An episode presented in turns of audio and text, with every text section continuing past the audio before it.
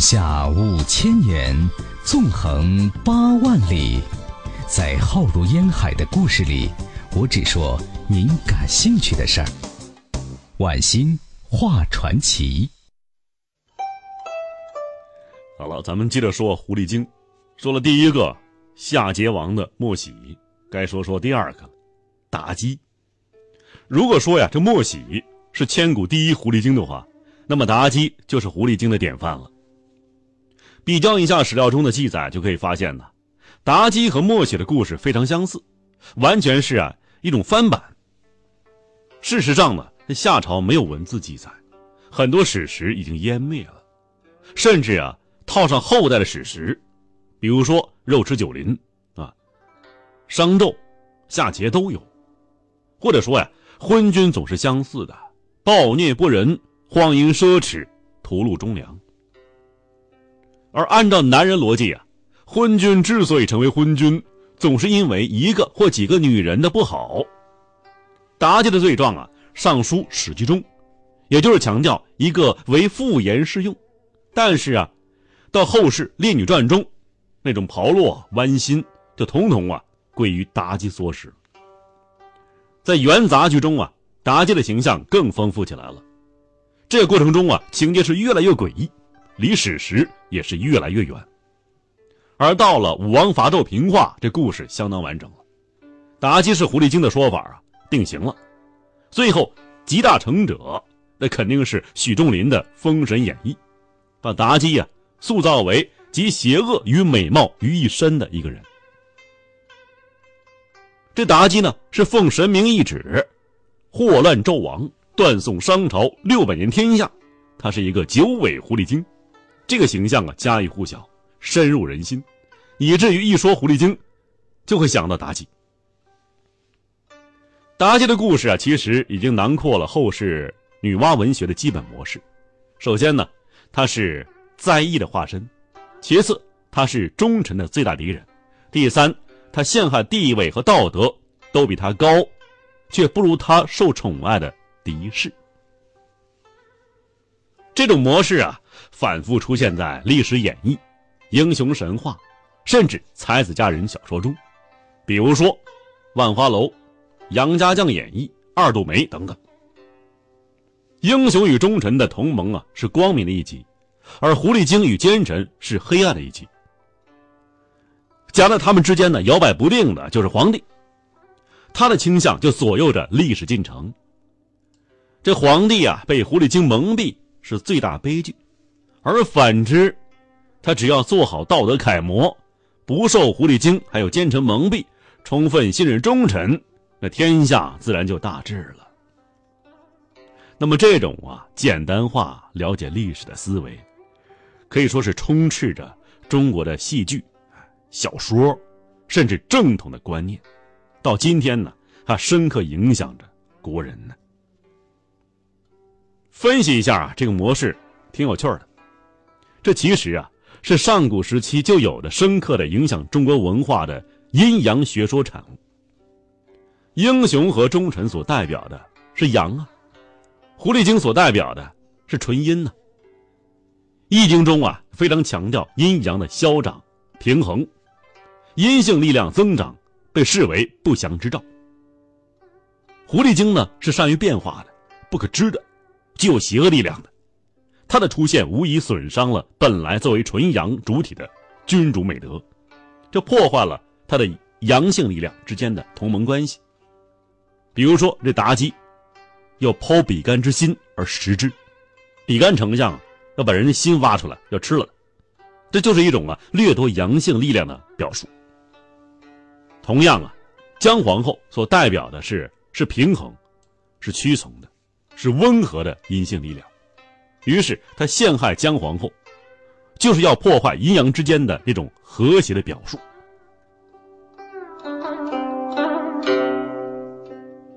男性的集体无意识中啊，对阴性力量滋长一直深怀恐惧，所以他们呢反而故意渲染狐狸精的可怖、可惊、可畏，用这种方法来作为一种宣泄和对本集团的提醒。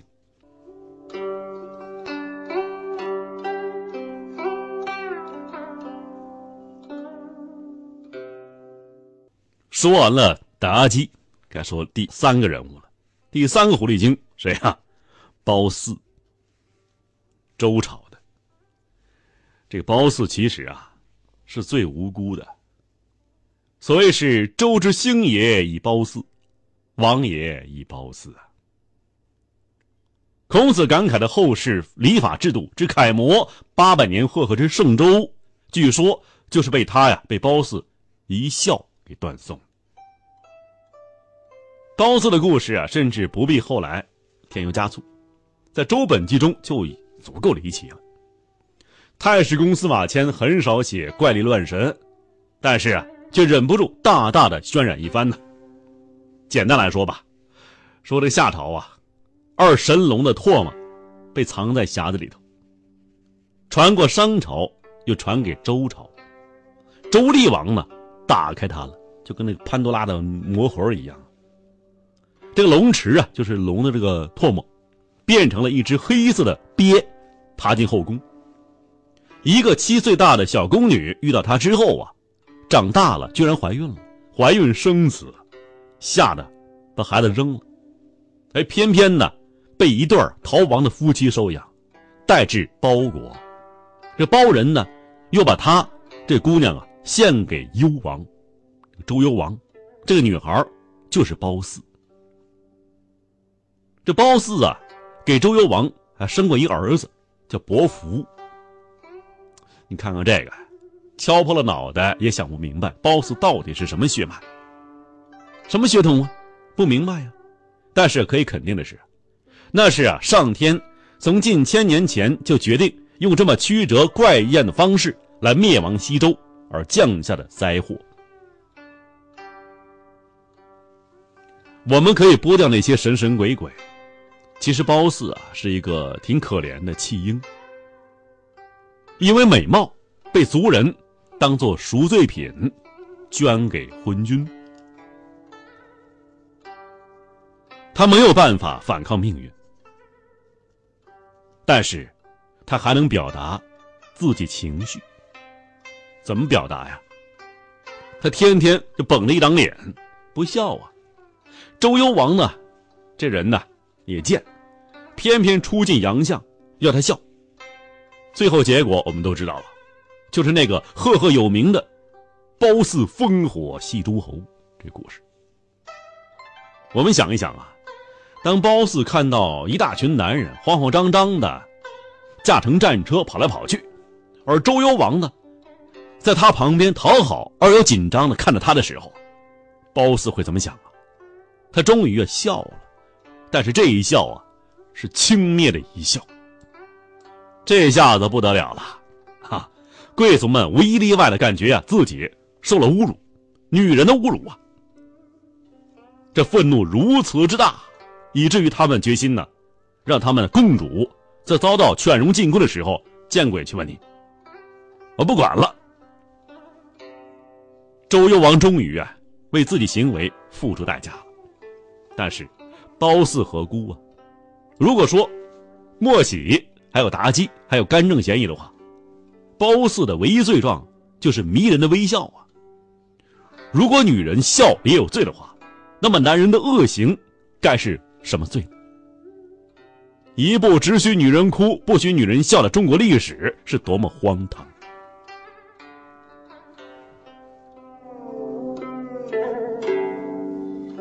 说最后一个狐狸精，谁啊？